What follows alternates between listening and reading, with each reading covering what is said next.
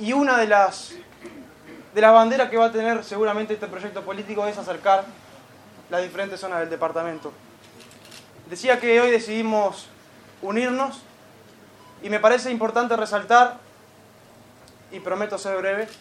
eh, me parece importante resaltar que no hay causas chicas ni causas grandes, pero hay causas justas.